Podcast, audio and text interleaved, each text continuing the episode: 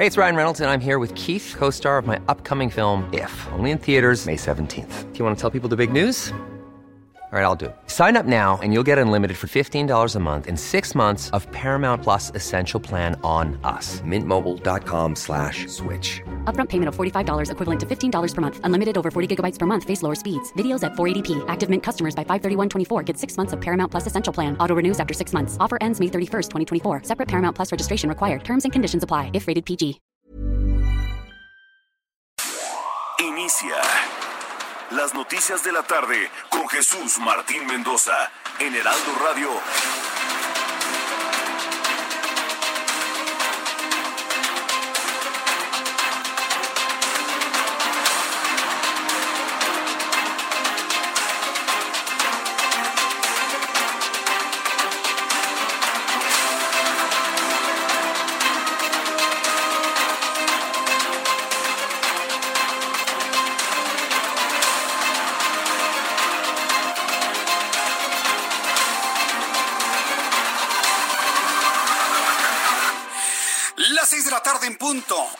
Centro de la República Mexicana. Qué gusto me da saludarle. Bienvenido, muy buenas tardes. Iniciamos el Heraldo Radio con toda la información importante de este primer día de esta semana. Hoy es lunes 25 de mayo de 2020. Súbale el volumen a su radio. Le saluda Jesús Martín Mendoza como todas las tardes con la información más importante, las noticias como usted le gusta escucharlas y sobre todo con una participación clara de usted a través de nuestras formas de consulta, a través de YouTube en el canal Jesús Martín MX, a través de mi cuenta de Twitter, arroba Jesús Martín MX. E iniciamos con un resumen de lo más destacado en primer lugar, quiero informarle que un juez federal, escuche usted qué noticia, un juez federal frenó de manera indefinida la entrada en vigor del acuerdo del Centro Nacional de Control de Energía que impedía el acceso de nuevas plantas de energía renovables al sistema eléctrico nacional.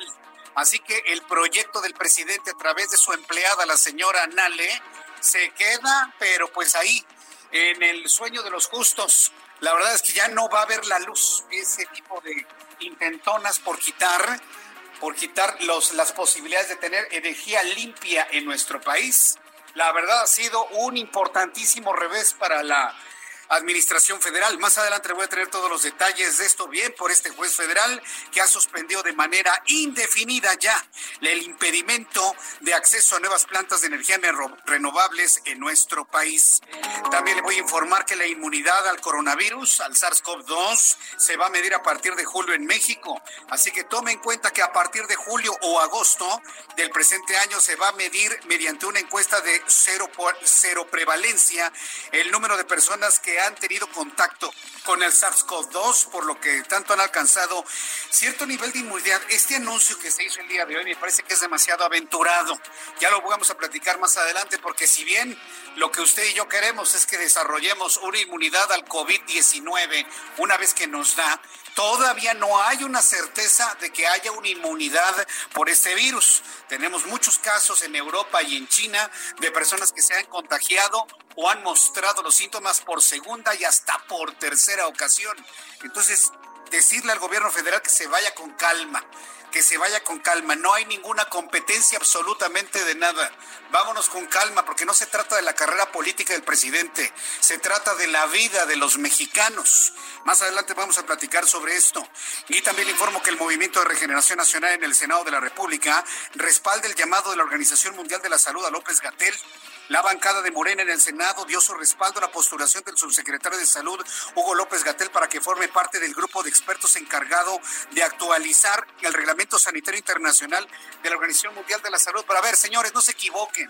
A ver, bola de chairos que me están escuchando muy atentos el día de hoy fueron llamados un representante de los ministerios de salud de todos los países que comprenden y conforman la Organización Mundial de la Salud pero están tan sedientos, están tan llenos de fracaso y tan sedientos de un reconocimiento, señores, que la verdad, ah, lo andan ahí levantando. Qué bueno que llamen a López Gatel, pero igual llamaron al de Canadá, Estados Unidos, al de España, al de Italia, al de Suecia, al de Finlandia, al de Ecuador, al de Honduras. Los llamaron a todos. Dígame usted cuál es lo extraordinario de eso. Es más, con eso, Hugo López Gatel y toda su gente se van a obligar a dar datos reales de lo que está ocurriendo en México, si van a pertenecer a un panel de la Organización Mundial de la Salud. Están llamados todos. Que quede claro, aquí en el Heraldo Radio, están llamados todos los países. ¿Cuál es lo extraordinario? ¿Cuál es lo extraordinario? Más bien, usted debería pedirle y exigirle a la Secretaría de Salud que sea lo suficientemente independiente de los caprichos del presidente de la República para que den a conocer datos verdaderamente creíbles sobre la pandemia de coronavirus que obra en nuestro país. Más adelante le voy a tener el audio de Ricardo Monreal, quien dio una conferencia de prensa también. Se llevó todos los comentarios de Ricardo Monreal al descartar, al ratito le voy a tener esta información, la reforma que se hizo en el Congreso de Puebla para que de esta manera puedan pasar todos los bienes de la eh, de las escuelas particulares, no, en sí los bienes, pero sí tener una injerencia dentro de las escuelas particulares en cuanto al administrativo, en cuanto a la ideología, en cuanto a las formas de enseñanza y aprendizaje. Más adelante le voy a tener este audio con mi compañero eh, Orlando, que me va a tener ya el, audio de Ricardo Monreal en unos instantes más. También informo que solo la Suprema Corte de Justicia de la Nación tiene la facultad de revisar las reformas educativas realizadas en Puebla. Fue lo que dijo precisamente en este rubro Ricardo Monreal, quien descartó y consideró completamente un error del Congreso de Puebla haber hecho esta reforma que es visiblemente violatoria a los derechos de las personas y a quienes decidimos tener a nuestros hijos en una escuela privada. ¿Por qué? Porque simplemente el Estado no alcanza a cumplir con toda la demanda de educación y así lo reconoció el propio Ricardo Monreal. Puede ver usted en mi cuenta de Twitter, arroba Jesús Martín MX, toda la comparecencia y conferencia que dio Ricardo Monreal para que usted lo conozca. Pero le presento en este momento un fragmento. Se trata de una armonización indebida, creo yo, no refleja el espíritu legislativo de la Constitución General y de la ley nacional en materia educativa. Entonces fue una mala armonización desde mi punto de vista para por, parte del Congreso local en Puebla. Eh, se va a tener que revisar en la Corte seguramente, pero no había necesidad de que en este momento se intentara distraer o desarmonizar una disposición nacional. Bien, pues esto fue lo que comentó Ricardo Monreal. Mire, ya con la voz de Ricardo Monreal y el peso específico en materia política que tiene Ricardo Monreal, esto podría revisarse y la Suprema Corte de Justicia darle marcha atrás. Aquí son las instituciones las que tienen que promover los actos de inconstitucionalidad para que la Suprema Corte le dé marcha atrás. También le informaré en este resumen de noticias que la jefa de gobierno de la Ciudad de México, Claudia Sheinbaum, informó que el gasto corriente de su administración se reducirá a la mitad van a reducir el gasto a la mitad en la Ciudad de México, le va a dar prioridad a 36 programas que no van a sufrir recortes y así lo dijo la jefa de gobierno. Esta pandemia que nos obligó al confinamiento ha tenido repercusiones económicas en todo el mundo. Nuestro país y nuestra ciudad no son la excepción. Esto nos lleva a fortalecer nuestras prioridades como ciudad y a disminuir aún más el costo del gobierno a la sociedad. Ahí. Esto fue lo que dijo Claudio Sheinbaum. Va a disminuir el costo del gobierno a la sociedad. Pero ¿sabe qué es lo interesante que está eh, anunciando Claudia Sheinbaum? Y vaya, que ha sido una mujer que en sus eh, planteamientos en la Ciudad de México ha resultado mucho más aterrizada, mucho más eh, constante y sobre todo mucho más lógica en los planes contra el COVID-19 que la federación. No me queda la menor duda. ¿Sabe cómo va a ser este recorte de gastos? En todo lo que tiene que ver con elementos de gasto del gobierno y no le va a rebajar el salario a sus trabajadores. Un aplauso, ¿eh? porque los trabajadores tienen todo el derecho de recibir su sueldo completo. Bueno, pues esto fue lo que anunció la jefa de gobierno. Le voy a tener todos los detalles más adelante aquí en el Heraldo Radio. También informaré que 340 trabajadores de una fábrica empacadora de carne al sur de Brasil dieron positivo por el nuevo coronavirus. Brasil es la preocupación del mundo. Ya va que casi 350 mil contagiados de coronavirus. Los trabajadores fueron suspendidos preventivamente tras el positivo en las pruebas rápidas y ahora serán sometidos a pruebas de diagnóstico molecular más lentas pero más precisas. También informaré que la Organización Mundial de la Salud detiene ensayos con la hidroxicloroquina al detectar mayor mortalidad. Ahora resulta que la quinina o la hidroxicloroquina estaba provocando más daño a las personas que la estaban tomando. Tras un estudio publicado en la revista Lancet, donde se reveló que la hidroxicloroquina no ayuda a pacientes con COVID, la Organización Mundial de la Salud decidió suspender los ensayos clínicos con estas sustancias. Vamos a escuchar a la jefa de la Unidad de Enfermedades de la OMS, María Benquerobe. Seamos perfectamente claros, todos los países deben permanecer en alerta máxima todos los países deben estar preparados para detectar rápidamente los casos, incluso los países que han tenido éxito en la supresión de la transmisión, incluso los países que han visto una baja de los casos deben mantenerse alerta. Todos deben mantenerse alerta, lo está diciendo la Organización Mundial de la Salud. Y bueno, pues los experimentos que se estén, porque en este momento todo es experimental, todo, hasta las vacunas son experimentales. Y eso es lo que está aclarando la Organización Mundial de la Salud, a los que, hasta los que han registrado curvas aplanadas para entender el concepto del señor que está en Palacio Nacional, deben estar en máxima alerta. Por cierto, en el último informe que dio a conocer la Secretaría de Salud ayer, el número de muertos está en 7.394 en México. 7.394 muertos. Vamos a estar muy atentos de la nueva información que se dé a conocer en la conferencia vespertina a las 7 un número total de contagiados de 68.620, 14.247 activos. Y mire un dato que me parece que es interesante. Este dato para que vea me parece interesante, 28.931 sospechosos. Está bajando la cantidad de sospechosos y esto puede de alguna manera, sin ningún tipo de, de bombo y platillo, ni echar campanas al vuelo, indicar que podría iniciar en las próximas semanas una baja en cuanto al ritmo de contagios, porque los sospechosos bajaron de 33.801 que hubo el viernes a 28.931 que hubo ayer domingo. Este es un dato muy importante.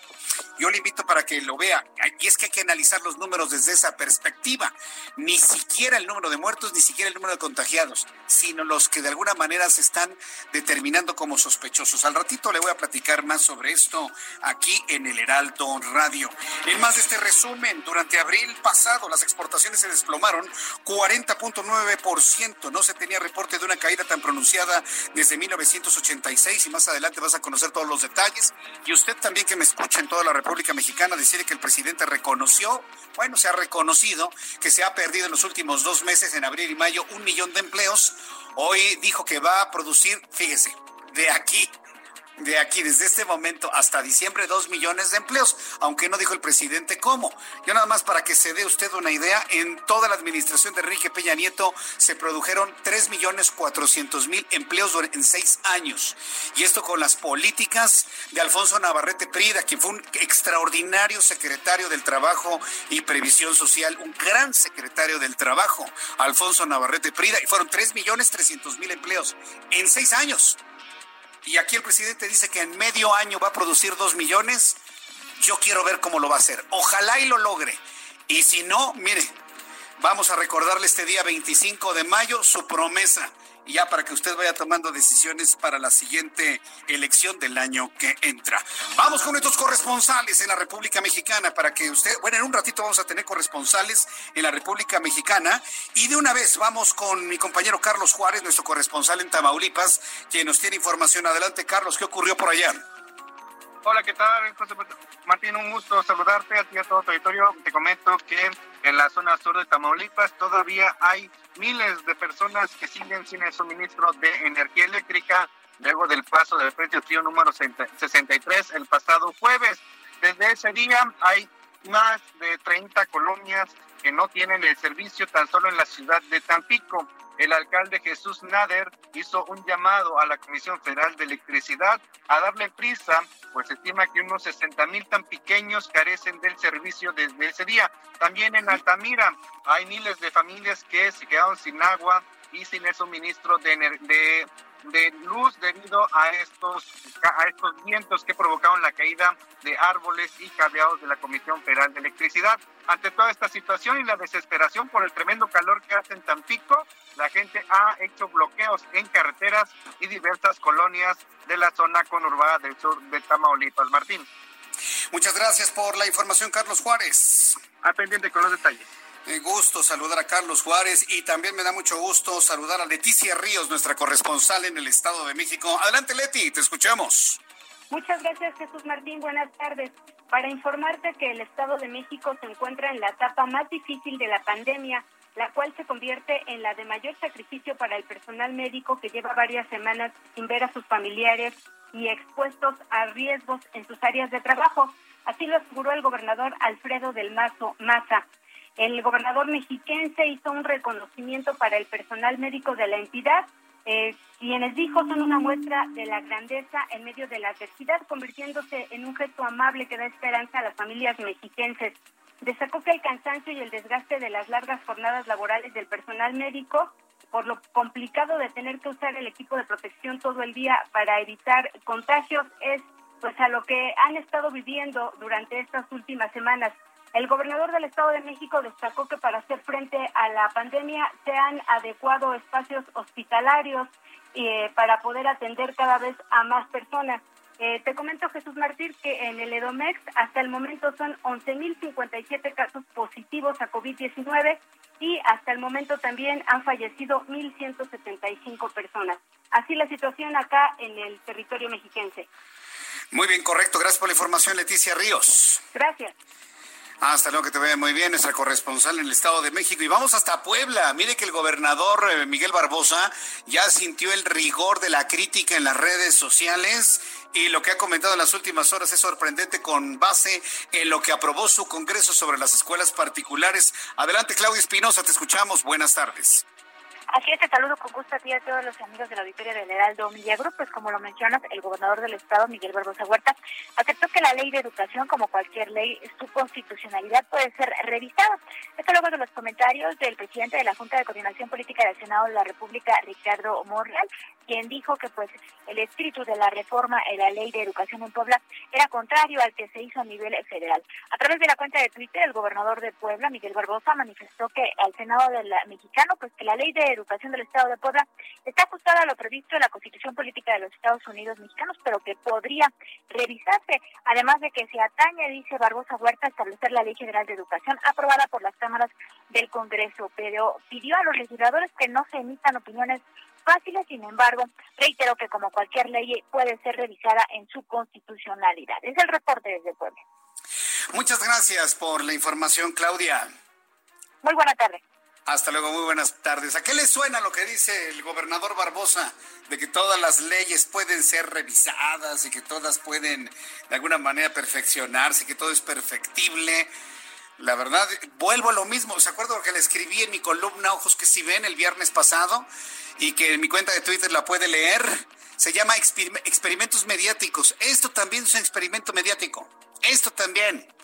Digo, si lo van a echar para atrás, va a quedar como un experimento mediático. A ver qué dice la opinión pública si le quitamos toda la autonomía o toda su posibilidad de decisión a las escuelas particulares. Porque las escuelas particulares tienen que seguirse a lo que diga la Secretaría de Educación Pública, pero tienen, tienen un margen muy importante para determinar su línea de pensamiento, su línea de educación, sus cuestiones administrativas y bueno, pues amagarlos con que los bienes inmuebles pasan a ser parte del sistema estatal de educación aunque no les estén haciendo extinción de dominio, pues de todas maneras es, un amago es un amago finalmente, ¿no? Entonces esto va a quedar también como otro experimento más de la reacción de la opinión pública a este tipo de decisiones que solamente se pueden comparar con naciones de corte socialista y casi comunista. Y yo le pregunto si lo vamos a dejar pasar eso. Ya por lo pronto Barbosa ya ya, ya le matizó de una manera que podría dársele marcha atrás a esta reforma allá en el estado de Puebla. Son las 6 de la tarde con 18 minutos, hora del centro de la República Mexicana. Voy con mis compañeros reporteros urbanos, periodistas especializados en información de ciudad. Daniel Magaña, me da mucho gusto saludarte. Bienvenido, muy buenas tardes. ¿Qué tal, Jesús Martín? Muy buenas tardes. Efectivamente, pues información vehicular de la zona de Tlalpan. Fíjate que ya, pues finalmente se han retirado este grupo de enfermeros que estuvieron manifestando pues prácticamente toda la mañana y también parte de esta tarde afuera del Instituto Nacional de, de Enfermedades Respiratorias, los cuales pues piden los suministros, eh, pues, sobre todo pues para hacer frente a la pandemia de COVID-19. Ellos, bueno, pues denunciaron que incluso algunos de los equipos que pues les están dando son reciclados, por lo que pues no se está garantizando por pues, la seguridad de ellos, así que ellos continuarán con este pues, grupo de demandas que para exigir pues que se tomen en cuenta pues sobre todo pues las necesidades de tanto de enfermeras como de doctores o incluso de personal administrativo que está en los lugares en donde se está enfrentando pues, esta epidemia de COVID-19. Así que pues únicamente las condiciones vehiculares, la zona pues de la zona hospitales avanza con regularidad en dirección hacia la zona de Huipulco o bueno, pues para las personas que se incorporan a la zona del periférico, justamente el cruce de Tlalpan y periférico están realizando unas adecuaciones de las banquetas y esto pues genera algo de conflicto. El reporte. Buenas tardes. Muchas gracias por la información, Daniel Magaña. Hasta luego. Hasta luego. Israel Lorenzana, nuestro compañero reportero, también nos informa en otro punto del Valle de México. Adelante, Israel. Jesús Martín, muchísimas gracias. Es un gusto saludarte esta tarde y tenemos malas noticias para nuestros amigos automovilistas que se desplazan a través del circuito interior en su tramo Río Consulado y es que a la altura de la estación del Metro Congreso, exactamente donde se ubica Metro Consulado, Jesús Martín, tenemos un grupo de manifestantes, aproximadamente 50 personas, las cuales están en contra de la construcción y reapertura de una gasolinera, motivo por el cual deciden bloquear esta importante arteria con dirección hacia el aeropuerto capitalino. Hay que recomendar a nuestros amigos utilizar el eje 3 Norte en sus diferentes nombres, esto con dirección hacia la avenida 608 para evitar estos contratiempos. Tenemos elementos de la Secretaría de Seguridad Ciudadana, están llevando a cabo algunos cortes aún así hay que evitar a toda costa transitar por este punto. En sentido opuesto, Jesús Martín, sin ningún problema, la circulación fluye a buena velocidad. Algunos automovilistas se detienen a observar este bloqueo, pero nada para pensar en alternativas. Si requieren de una, el eje 2 norte con dirección hacia el Paseo de la Reforma puede ser una buena opción esta tarde. Jesús Martín, la información que te tengo. Gracias por la información, Israel Lorenzana. Hasta luego. Hasta luego. Regresaremos con él para que nos dé más datos de este grupo de personas y vecinos que están eh, protestando por la construcción de una gasolinería. Hacen tanta falta estas estaciones de servicio en la ciudad y no lo quieren. No es cierto que explotan. A ver, que alguien me diga dónde ha explotado en la Ciudad de México una gasolinería.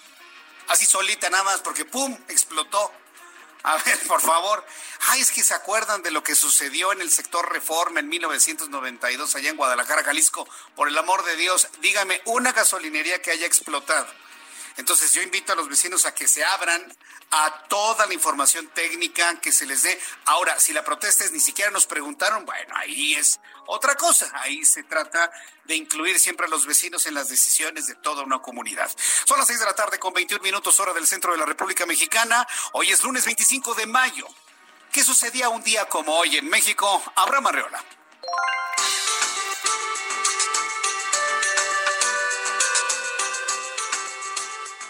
Esto es un día como hoy en México. 25 de mayo.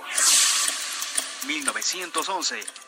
La Cámara de Diputados acepta la renuncia de Porfirio Díaz como presidente de México y asume interinamente Francisco León de la Barra. 2011. Muere en la Ciudad de México la pintora surrealista Leonora Carrington. Además, en México hoy es el Día del Contador Público, recordando la entrega del primer título de Contador de Comercio a Fernando Díez Barroso, que se celebró en el año de 1907. ¿Lo sabías? Esto fue un día como hoy en México. Muchas gracias, Abraham Arreola, por las efemérides del día de hoy. El reloj marca a las 6 de la tarde con 23 minutos hora del centro de la República Mexicana. Como verás, hay una gran cantidad de información. Al ratito, hoy es un día importante para conocer cuáles van a ser las nuevas políticas de información sobre coronavirus en México. Eh, se ha hablado de que ya se va a empezar a medir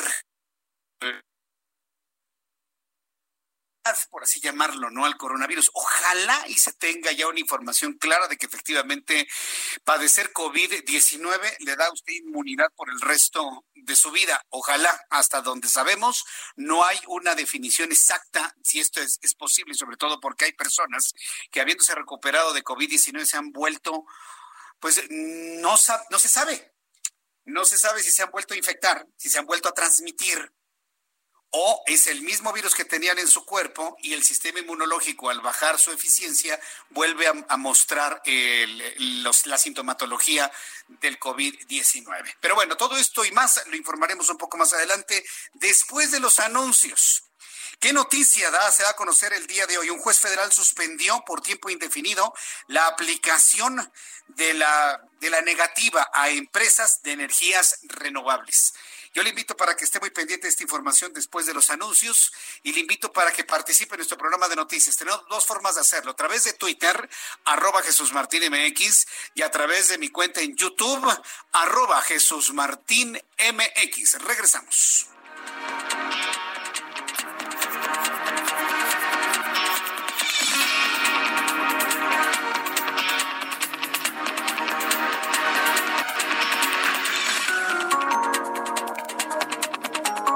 Escuchas a Jesús Martín Mendoza con las noticias de la tarde por Heraldo Radio, una estación de Heraldo Media Group.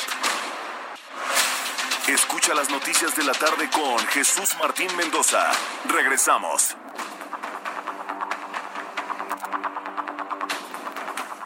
Son las seis de la tarde con 29 minutos hora del centro de la República Mexicana y estamos transmitiendo a través de toda nuestra enorme red esta gran red de emisoras eh, del Heraldo Radio en toda la República Mexicana.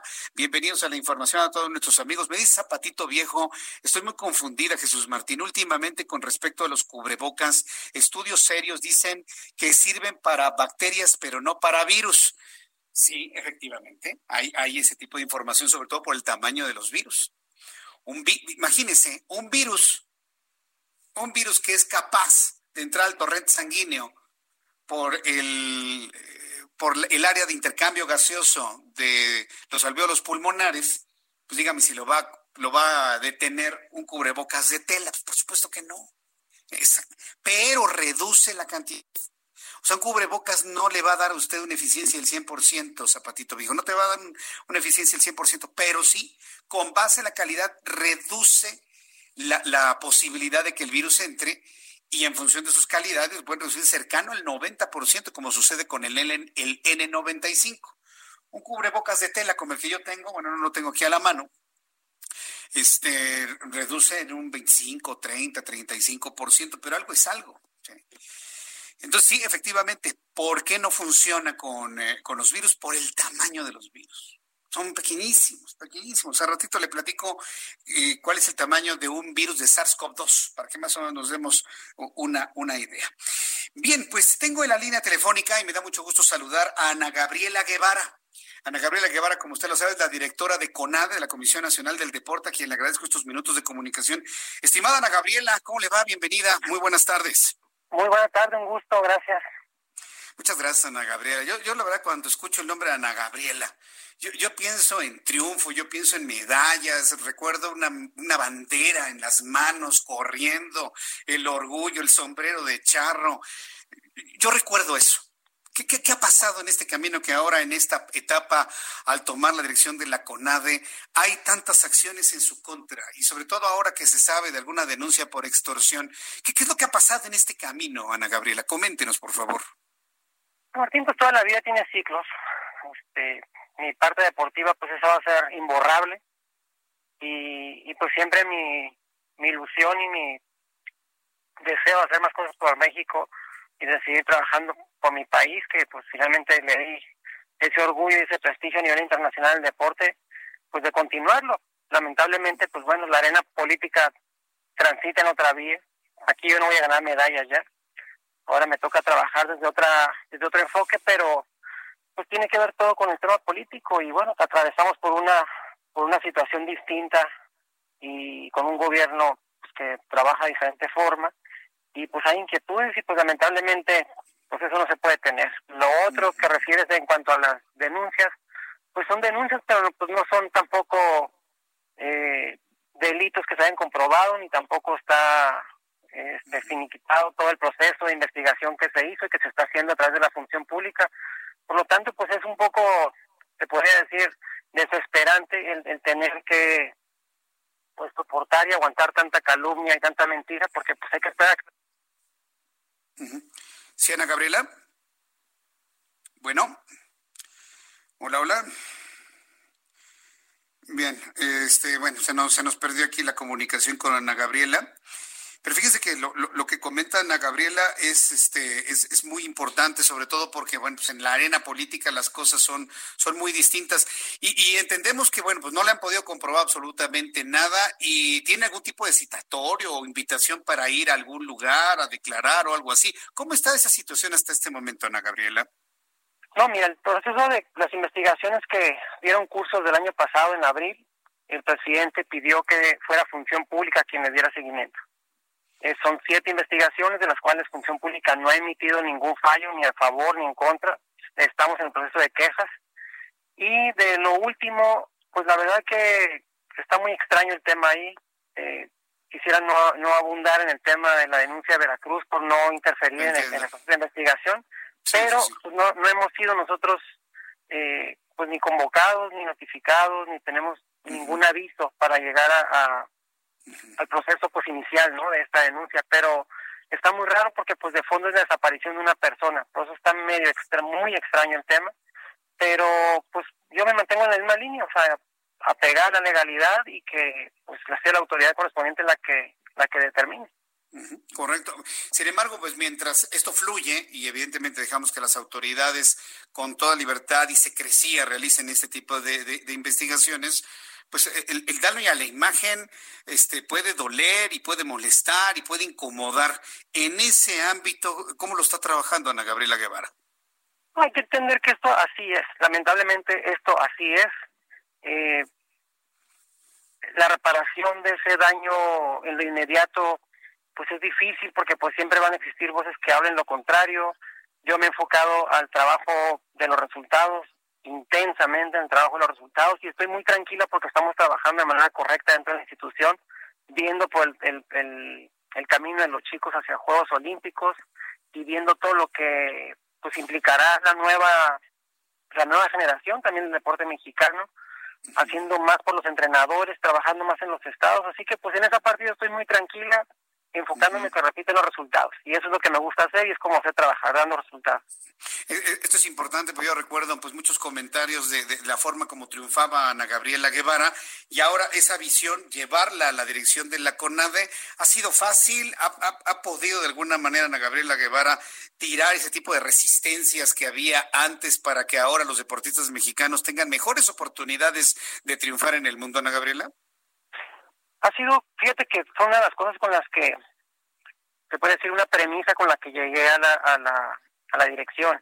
Y afortunadamente fue una grata sorpresa ver la, la buena voluntad de todos los actores del deporte, y te hablo actores desde institutos del deporte, federativos, los propios deportistas, de que muchos se dieron cuenta de que la dinámica de, trabajo, pues querías, queríamos hacerla distinta, y que al final de cuentas, pues fraguó y, y, ahí estamos, en eso estamos, hay un, buen ánimo y, y, pues hemos tomado decisiones colegiadas con, te repito, con todos los actores y algunas de ellas pues han sido de manera unánime, así que pues vamos a esperar que los resultados lleguen. Muy bien, pues yo, yo espero que los resultados lleguen para pues de alguna manera completar esos, esos ciclos, primero el deporte, ahora en la política, que coincido con usted, Ana Gabriela Guevara, no es nada fácil la, política y sobre todo como se está presentando actualmente. Yo les deseo que le vaya muy bien y, y ojalá y podamos conocer pues identidades, nombres, ¿no? De quien quiere de alguna manera descarrilar una brillante carrera que en lo deportivo y que se busca de alguna manera replicar esos éxitos en lo político, Ana Gabriela. Espero que conozcamos nombres y identidades de quien le interesa descarrilarla a usted, ¿no? En su momento. Son muchos, son muchos intereses los que hay detrás y, y yo no quisiera perturbar este proceso poniendo nombres en la mesa porque quisiera primero que se esclareciera que no hay nada de esto y que con toda la tranquilidad y si estuviera viéndote en persona te diría los ojos, no van a encontrar nada y que, y que pues vamos a esperar que las cosas den resultado, los deportistas están siendo atendidos, tenemos un mayor diálogo y esperemos que esto pues crezca y que sea el, el fruto de una generación distinta del deporte mexicano. Muy bien.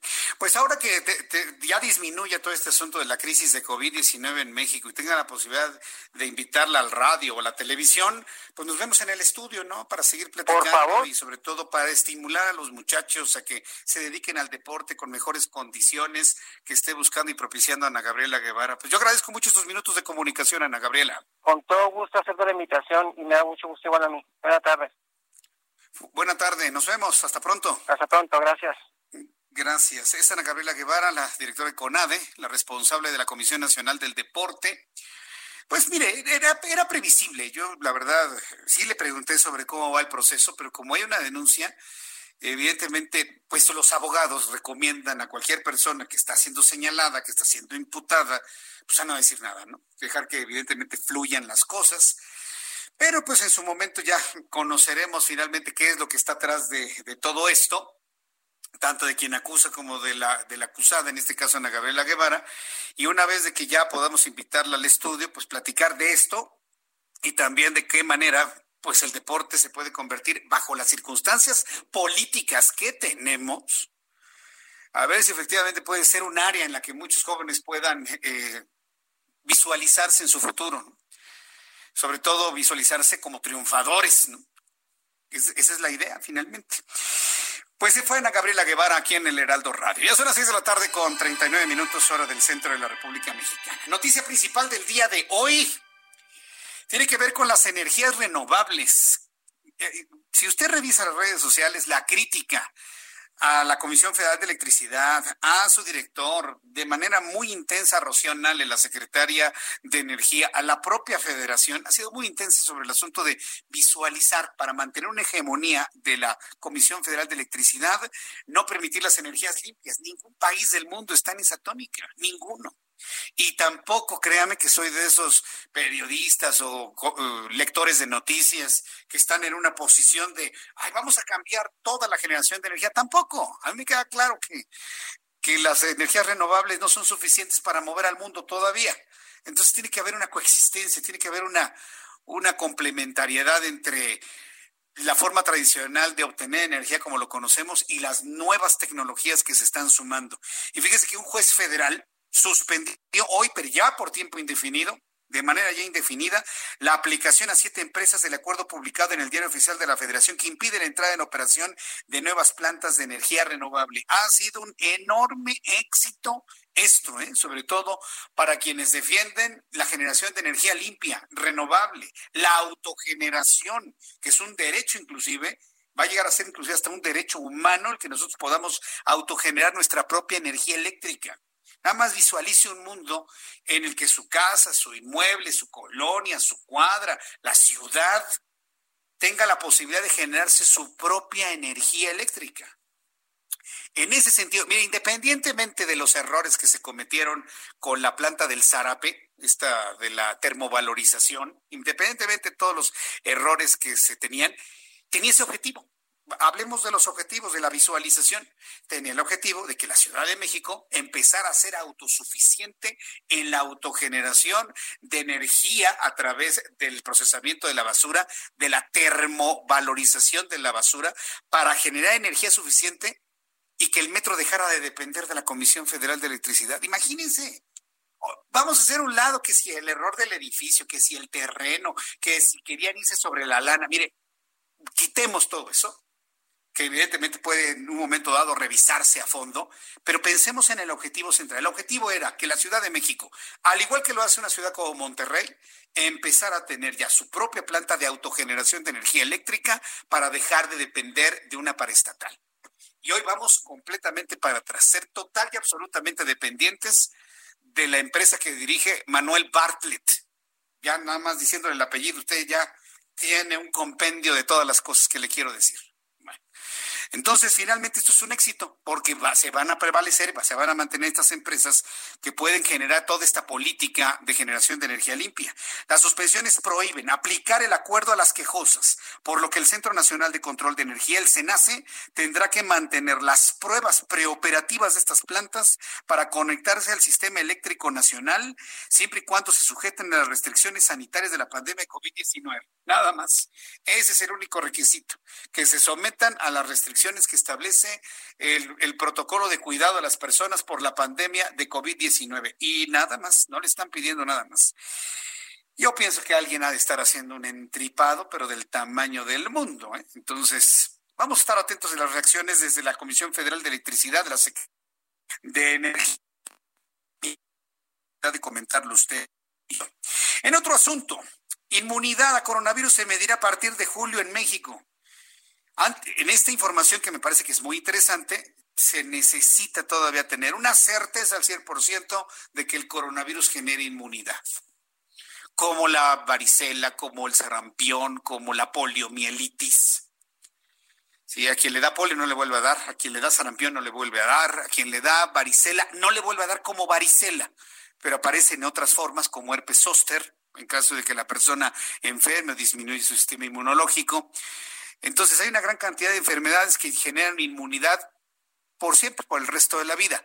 El SARS-CoV-2 genera esa inmunidad yo no creo que exista en este momento un médico, un infectólogo, un virólogo, un especialista que pueda confirmarlo a rajatabla ¿eh?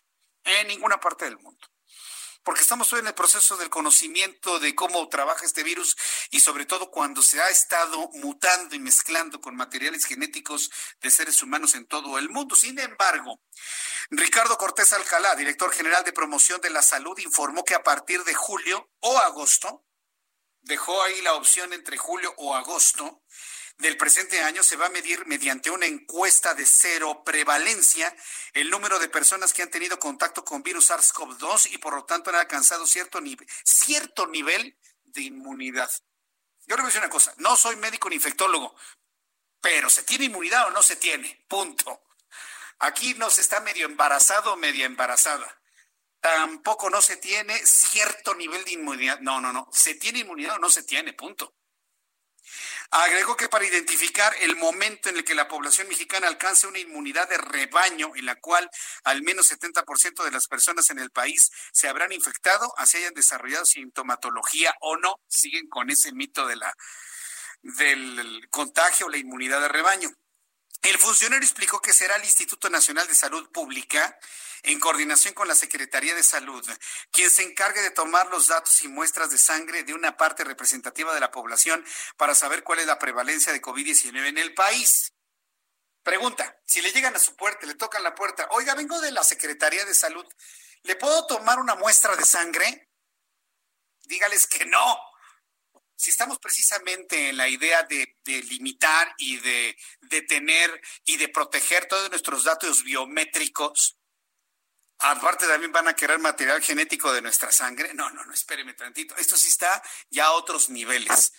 Si de por sí cuidar nuestra huella dactilar, nuestra huella de iris, eh, nuestros rasgos faciales a través de las detecciones faciales de dispositivos electrónicos es verdaderamente complicado, ¿está usted dispuesto a darle al gobierno federal una muestra de su sangre para saber si ya generó inmunidad del SARS-CoV-2?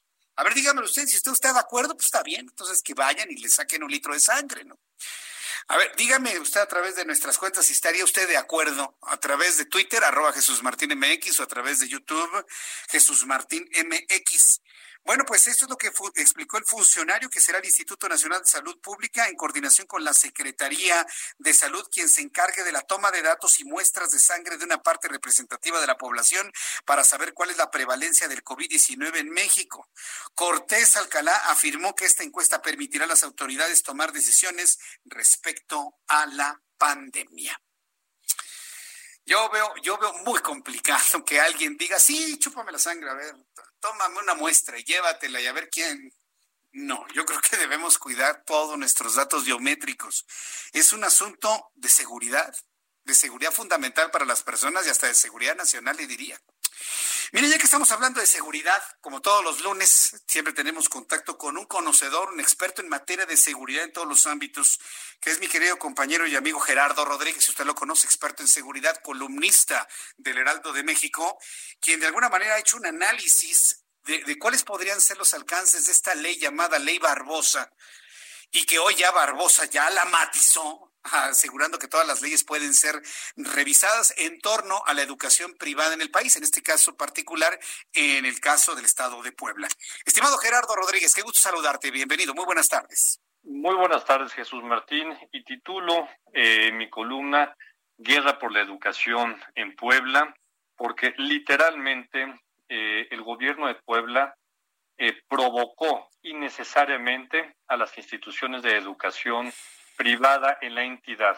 Y no solamente las universidades, también está en juego por esta ley Barbosa las, los colegios, las preparatorias, las secundarias, las primarias, hasta los kinders, ¿no? Eh, es increíble esta interpretación de la ley, ¿no?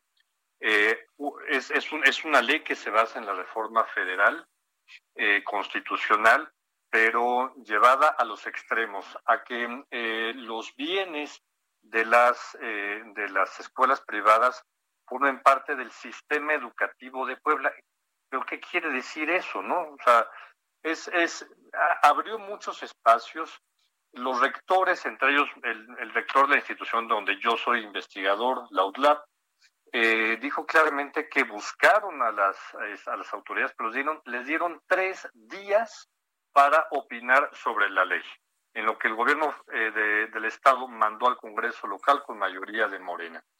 Entonces, eh, es, una cuestión muy complicada. En la columna de hoy eh, digo claramente en el Heraldo de México que Puebla ha desarrollado industria y servicios en buena parte gracias al buen sistema educativo que tiene. Municipios como San Andrés Cholula o San Pedro Cholula se han desarrollado gracias a la, Universidad de las, Américas de Puebla. Eh, eh, empresas como Volkswagen, desde hace más de 50 años, confía en que hay un colegio alemán donde pueden llevar a sus hijos que traen desde Alemania para que puedan seguir con sus estudios.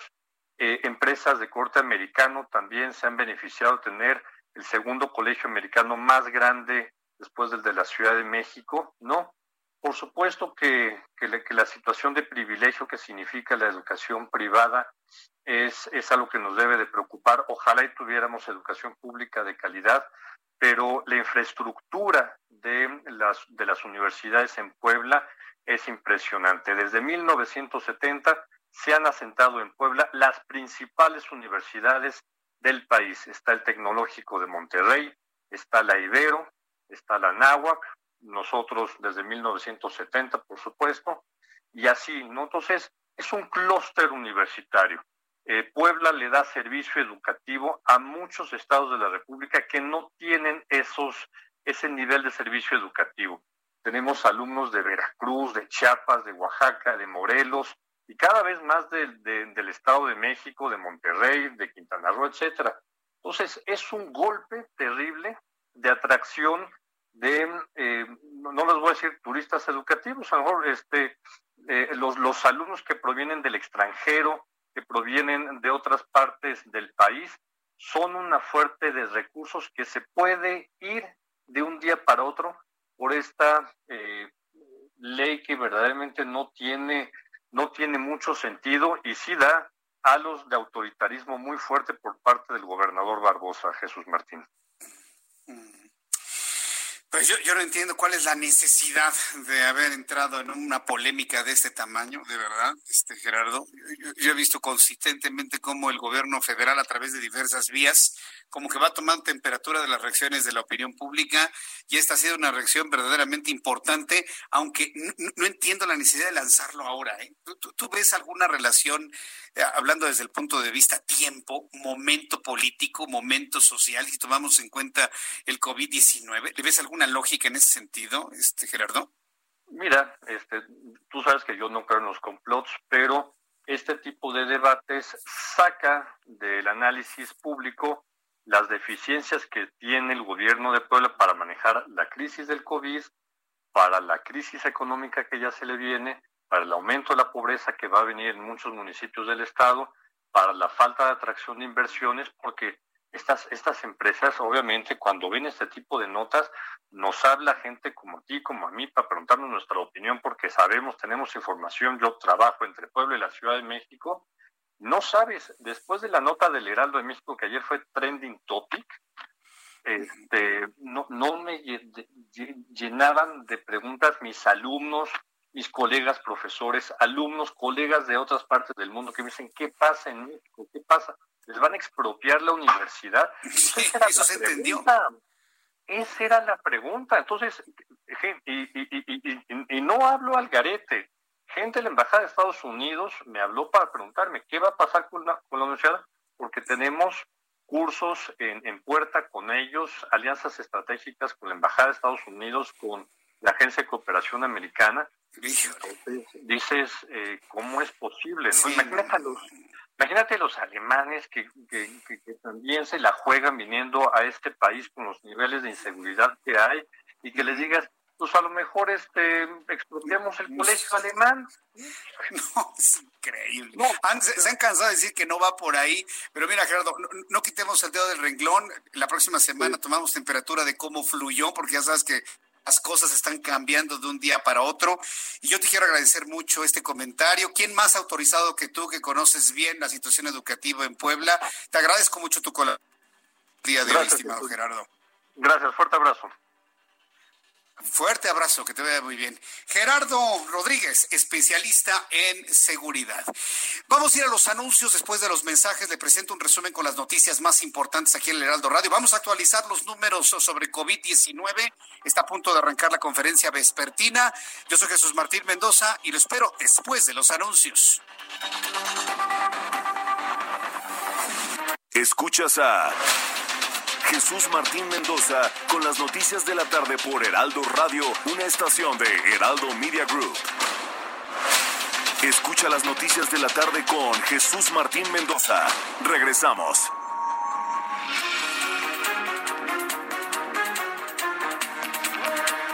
Son las 7 en punto, hora del centro de la República Mexicana. Escucha usted el Heraldo Radio en todo el país a través de una enorme red de emisoras del Heraldo Radio Súbale el volumen a su radio que le tengo un resumen con lo más destacado en las últimas horas.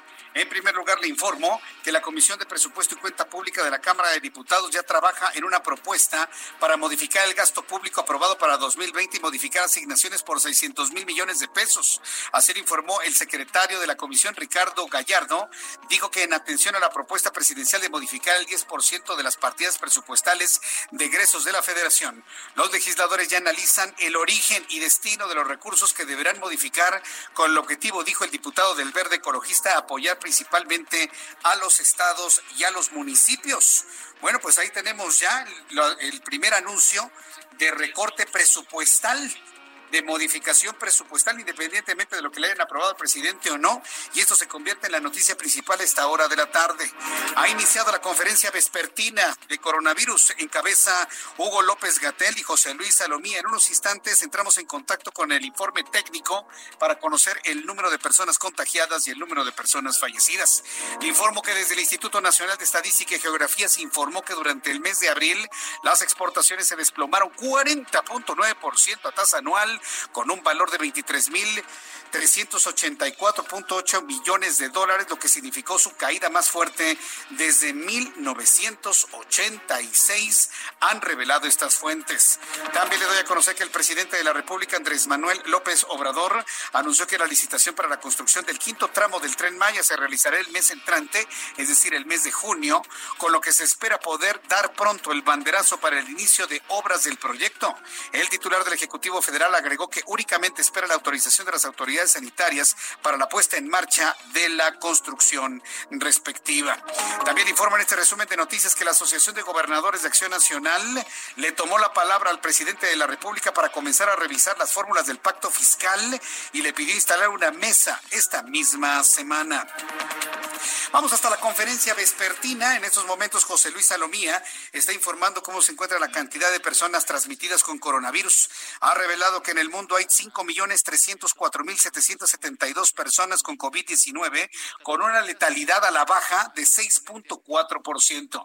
Vamos a escuchar a José Luis Salomía, director de epidemiología, con los datos del mundo y en unos instantes los correspondientes a la República Mexicana. Cuenta las personas que ingresaron a protocolo de estudio que en su momento tienen una muestra de laboratorio que está eh, lógicamente en algunos casos todavía esperando un resultado, pero en otros ya lo tuvimos. En 125.036 personas fue negativo a SARS-CoV-2, pero en 71.105 fue positivo al virus, por lo tanto son nuestros casos confirmados y acumulados desde el inicio de la epidemia en México de COVID-19. De esta cantidad de casos acumulados, solamente la quinta parte, es decir, el 20% de ellos, que es 14.020 personas que han dado positivo al virus eh, y que tienen COVID-19, son la epidemia activa en eh, nuestro país. Así también, lamentablemente, 7.633 personas han perdido la vida hasta el momento a consecuencia de COVID-19. Veamos la siguiente diapositiva, donde vemos la distribución. Esto es lo que ha informado, esto es lo que ha informado José Luis Salomía, quien es el secretario de epidemiología. Bien, en las últimas 24 horas se han sumado a la lista de personas fallecidas por esta enfermedad 239 personas. Esa es la noticia, aunque no lo diga la Secretaría de Salud, yo se lo digo. Hasta este momento se han sumado a la lista de personas fallecidas en México 239 personas. Ayer eran 7.394, al día de hoy 7.633. La curva sigue para arriba. Personas sospechosas de tener coronavirus 29.509. Ayer eran 28.931. Lamentablemente volvió a subir este número. Personas activas con coronavirus, 14.020. Ayer eran 14.247. Pues prácticamente sigue igual, pero el dato que preocupa es las personas acumuladas con COVID-19. Ayer eran 68.620, hoy 71.105, 2.500 personas más. Entonces, en cuanto al ritmo de contagio, la curva sigue para arriba y en cuanto a personas fallecidas, qué bueno que no están muriendo tantas como la semana pasada, que alcanzaron ritmo de 479 en las últimas 24 horas, se han sumado, y digo se han sumado porque pueden ser más, ¿eh? Estamos hablando de que esto es el informe que se da hasta este momento. 239 personas más en la lista de personas fallecidas háganle como le hagan, quieran como quieran, esto no es ninguna curva aplanada. Esto es lo que ha estado comentando en los últimos minutos José Luis Salomía, que bueno, ya sobre estos datos ya habla de cada uno de los estados, la prevalencia, los porcentajes, para hacer ver que como que no pasa nada, ¿no? Pero estamos hablando de 7.633 familias en luto por haber perdido al menos uno de sus familiares o 7.633 personas fallecidas. Es una cantidad enorme de personas fallecidas. Bien, pues hasta aquí este resumen de noticias. Le invito para que siga con nosotros. Yo soy Jesús Martín Mendoza.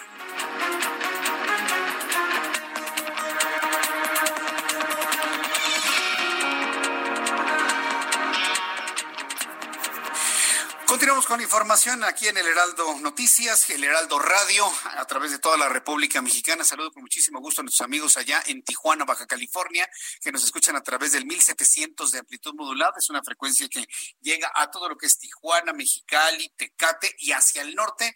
Cubre toda la, ciudad de San Diego, California. Gracias por estar con nosotros. Fíjense que Baja California se ha convertido en uno de los estados más preocupantes en cuanto a la cantidad de coronavirus. Ciudad de México y Tijuana Vamos a señalar estos dos puntos. Ciudad de México y Tijuana son los lugares que verdaderamente preocupan hasta este momento. Vamos a revisar información en el Valle de México con nuestros compañeros reporteros urbanos, periodistas especializados en información de ciudad. Daniel Magaña, me da gusto saludarte. Bienvenido. Buenas tardes.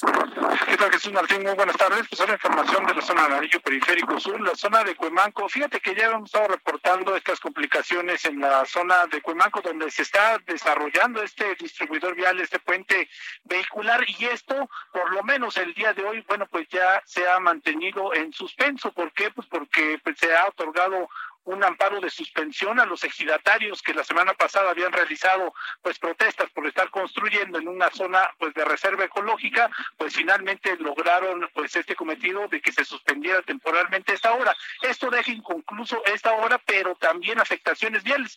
Ahorita están circulando menos automotores en toda esta zona y se presentan complicaciones porque hay reducción de carriles debido a estas obras que se realizan en dirección hacia la zona oriente. Las personas que avanzan tanto de Miramontes como de la zona del eje 3 Oriente, pues encontrarán pues esta situación, así que hay que tener un poco de calma, un tramo de unos 400 metros, pero a partir de aquí el avance sin complicaciones en dirección también hacia la zona de la calzada Ermita Iztapalapa. El reporte Jesús Martín, muy buenas tardes.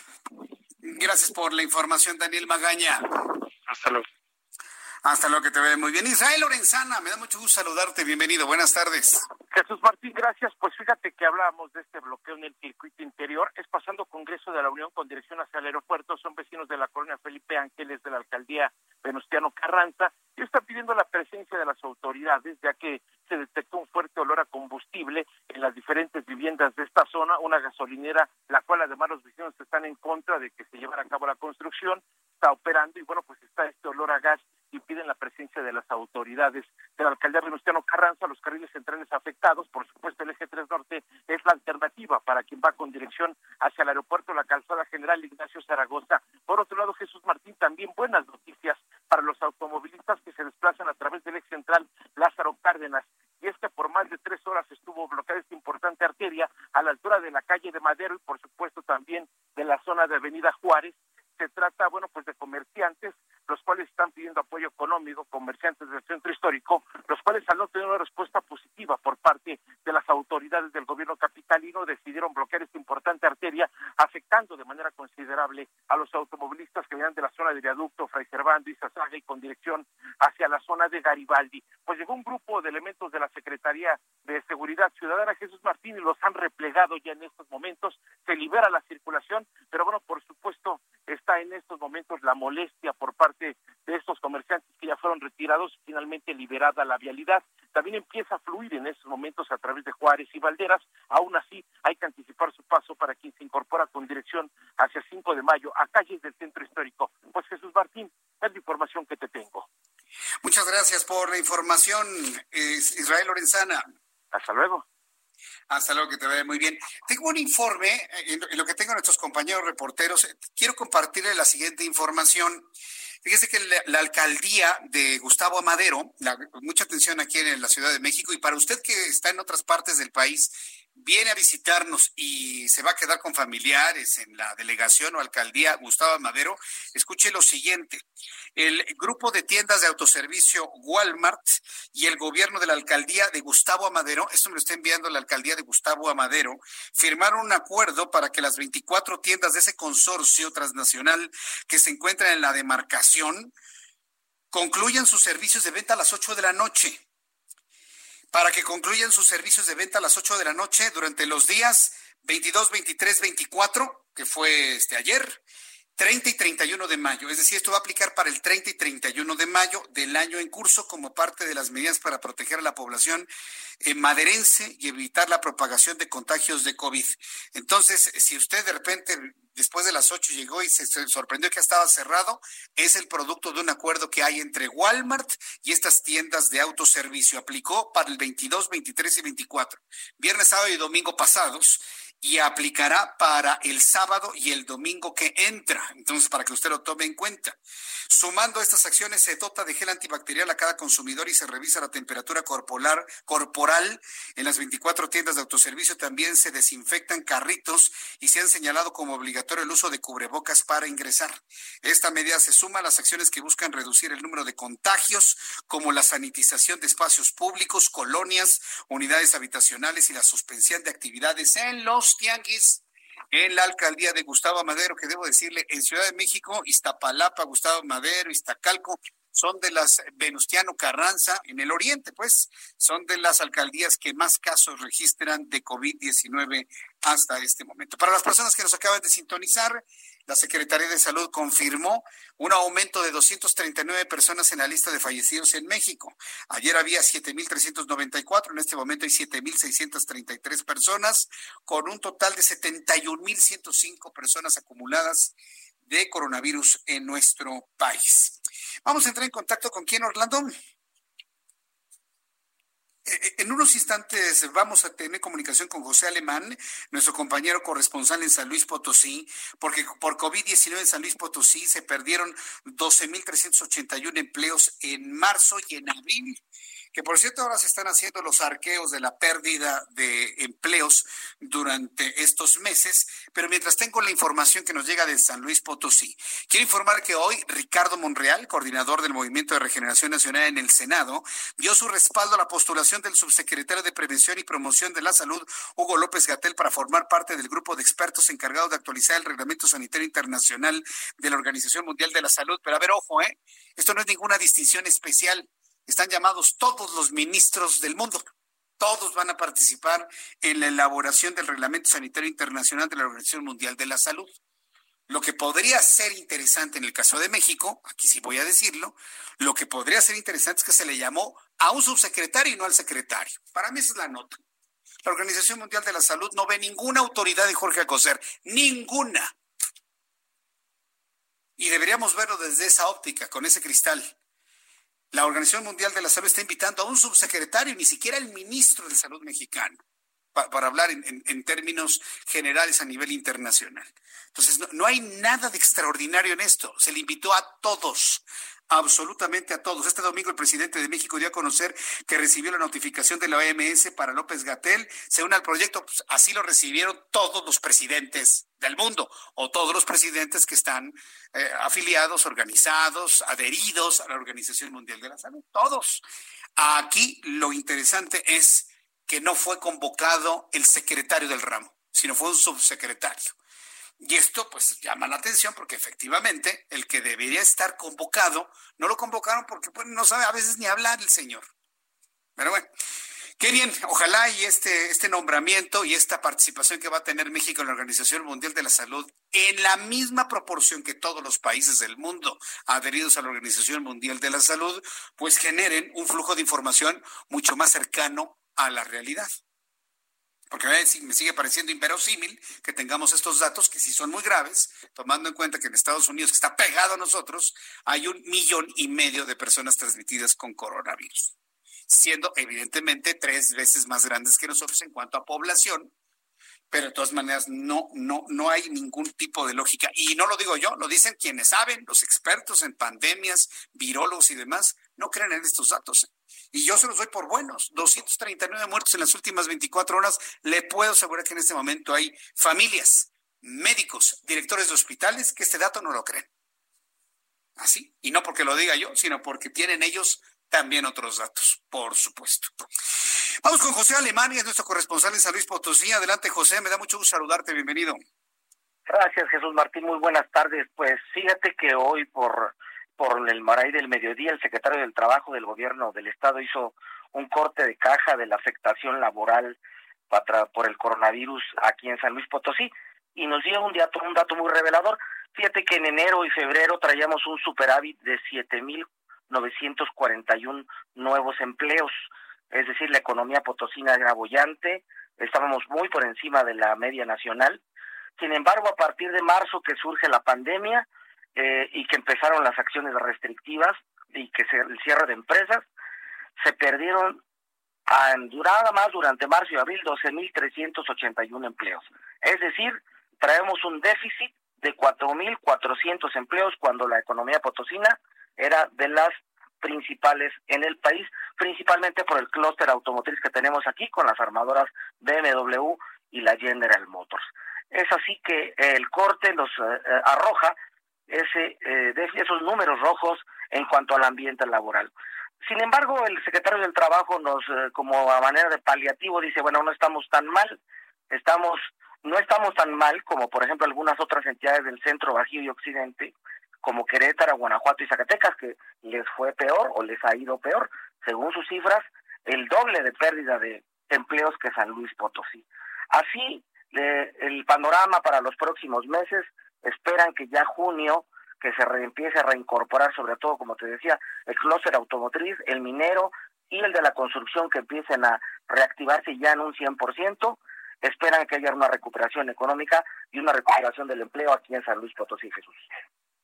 Correcto, bueno, pues esperemos que así sea y vamos a estar muy pendientes con tus informes, José Alemán. Muchísimas gracias. Gracias, Jesús. Hasta luego, que te vaya muy bien. Bueno, cuando el reloj marca las 7 con 17 horas del centro de la República Mexicana, y antes de presentarle lo que comentó hoy Ricardo Monreal sobre esta, esta ley educativa en Puebla, que por cierto ya hoy Luis Miguel Barbosa, gobernador constitucional, matizó de una manera, yo creo, muy, muy oportuna. Vamos a escuchar parte de lo que está sucediendo en la conferencia vespertina, Orlando.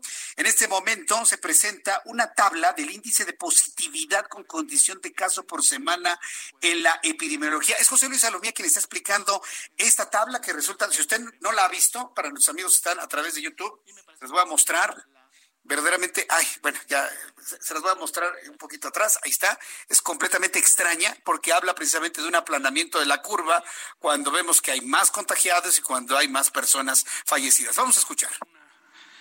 imagen, una gráfica que es parte de algo que ya hemos comentado en varias ocasiones y que desde luego ha despertado mucho interés público, aunque a veces en algunas personas un estado de confusión respecto a la terminología cuando se usa la expresión aplanar la curva, aplanar la curva epidémica.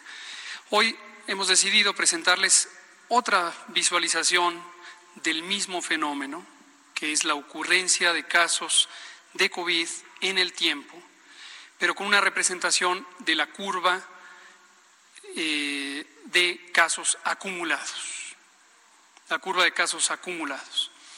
Esta curva de casos acumulados es la curva que va sumando la eh, cantidad de personas enfermas que se notifican y en este caso particular, en esta visualización, se confirman día con día. Aquí es importante visualizar y recordar que la vigilancia epidemiológica no depende solamente de casos confirmados, depende de un número amplio de indicadores diversos, cuando nos referimos a las personas enfermas, también son casos sospechosos, que ustedes ya dominan perfectamente la perspectiva, son personas que cumplen una definición porque tienen síntomas característicos y se les toma una muestra a las personas que tienen enfermedad suficientemente grave para ser hospitalizados y esta se manda a analizar al laboratorio y un tiempo después, tecnológicamente en seis horas, considerando todo el proceso, desde la toma de muestra, el envío, el procesamiento en el laboratorio y la integración de resultados y la comunicación, puede llevarse hasta algunos días. Bueno, ese es el contexto. En esta imagen que ven ustedes, que ahorita comentaré, se muestran los casos acumulados. Y estos casos acumulados siempre aumentan, nunca disminuyen, hasta que llegan a un punto en donde ya no aumentan y lo único que puede pasar es que se conviertan en una recta plana, en una línea plana, porque pasa el tiempo, pasa el tiempo, pasa el tiempo y ya no aparecen casos. Eso ocurrirá cuando estemos en el Eh, final. Esto que está comentando López Gatel ya pasó en China, pero todavía no ha pasado en México. Vamos a seguir escuchando. Cuando sube uno es el periodo de máxima transmisión y luego empieza uno a bajar y aunque disminuye el número de casos nuevos, como la suma de casos ya no tiene reversa, pero tampoco se siguen agregando casos, entonces se vuelve plana esa línea. Si me pasan varias, eh, ahorita les digo cuáles, solo para que vean ustedes a cuál hace referencia, y regresamos ahorita a esta. Vámonos para atrás, si es tan amable, a la Bueno, eh, en un ratito más le voy a tener un resumen, ya se fue, se fue para atrás. Esta línea que usted veía plana, pues es la proyección que se busca hacia el futuro. Pues claro, eso es lo que nosotros queremos. Pero que no me digan que la curva se aplanó a principios de mayo, por favor. Ese, ese es el punto. A ver, yo creo que todos, usted y yo, ya podemos quitar el audio ¿eh? de, de fondo de la, de la conferencia. Eh, Yo creo que lo que usted y yo, ¿qué queremos? Que se acabe ya la pandemia, que se deje de morir la gente y que podamos hacer nuestras cosas. Estamos, ¿no? Yo creo que estamos en eso. Lo que no queremos, lo que no queremos es que nos mientan y que nos digan que la curva está aplanada cuando estamos viendo que todo está creciendo. Entonces, eh, estamos nuevamente ante el fenómeno este que ah, durante los últimos días hemos visto, en donde está para arriba la curva, pero que llegará un momento en que se aplane, pero que no me venga el presidente y no nos venga el presidente con que ya pasó todo, que ya pasó lo peor y que no está pasando absolutamente nada. La curva no se aplanó a principios de mayo. Estamos precisamente, no el gobierno, ¿eh? y eso es otro asunto que también quiero que usted asuma, no es el gobierno, es la sociedad la que está trabajando con su resguardo para que esa curva se aplane. Sí, porque no es un indicador económico monetario de Producto Interno Bruto. Es el resultado del cuidado que usted y yo estamos teniendo al mantenernos en casa resguardados. Entonces, también por principio de cuenta, vamos poniendo los puntos sobre las IES. El resultado de no tener una curva aplanada o de tenerla en el futuro, espero lo antes posible, es producto del comportamiento de la sociedad no hay ningún mérito en, en el gobierno. ¿Por qué? Porque no han sido capaces de ejercer un confinamiento con la suficiente intensidad para que la gente verdaderamente se quedara en casa y estas curvas planas las tuviésemos ya en estos momentos. Entonces, no, no han hecho lo que han tenido que hacer. Entonces, lo que nosotros estamos esperando que se aplane la curva es el producto de las acciones que han hecho usted, usted, usted, tú, tú, usted, usted, todos nosotros. Entonces, que no se cuelguen medallas que no les corresponden, por principio de cuenta. Y segundo, no estén tratando de adelantar fechas o adelantar vísperas para quedar bien con el señor López Obrador. Den los datos en el tiempo que sea necesario. Todos queremos que se aplane la curva. Todos queremos que disminuya. Todos queremos que esto ya acabe. Todos queremos que la economía fluya como estaba antes de la pandemia. Yo creo que en eso estamos conscientes todos pero no lo hagan de manera artificial, falsificando datos, haciendo ver otras perspectivas, porque tenemos gente en la calle en este momento que se está contagiando de coronavirus por una expectativa falsa. Y ese es el punto que yo siempre he criticado, que se adelanten las cosas cuando no. Curva. Y ya empecemos a hacer nuestra vida normal, eso es lo que queremos todos, y que la gente deje de enfermarse y que la gente deje de morirse pero que sean los tiempos verdaderos, no en tiempos artificiales. Son las 7 con 25 minutos, hora del centro de la República Mexicana. Vamos a ir a los anuncios. Regreso enseguida con más noticias aquí en el Heraldo Radio. Le invito para que me escriba a través de mi cuenta de Twitter, arroba Jesús Martín MX.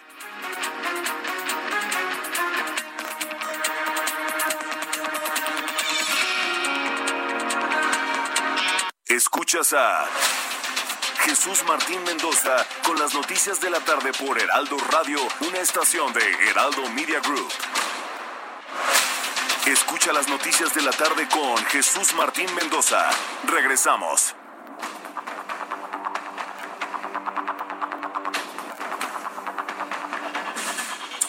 Son las siete y media, las 19 horas con 30 minutos, hora del centro de la República Mexicana. Muchas gracias por sus comentarios, opiniones que están llegando a nuestras formas de consulta, nuestros amigos de YouTube, en el canal de Jesús Martín MX, en Twitter. Agradezco muchísimo sus comentarios que están llegando a arroba Jesús Martín MX.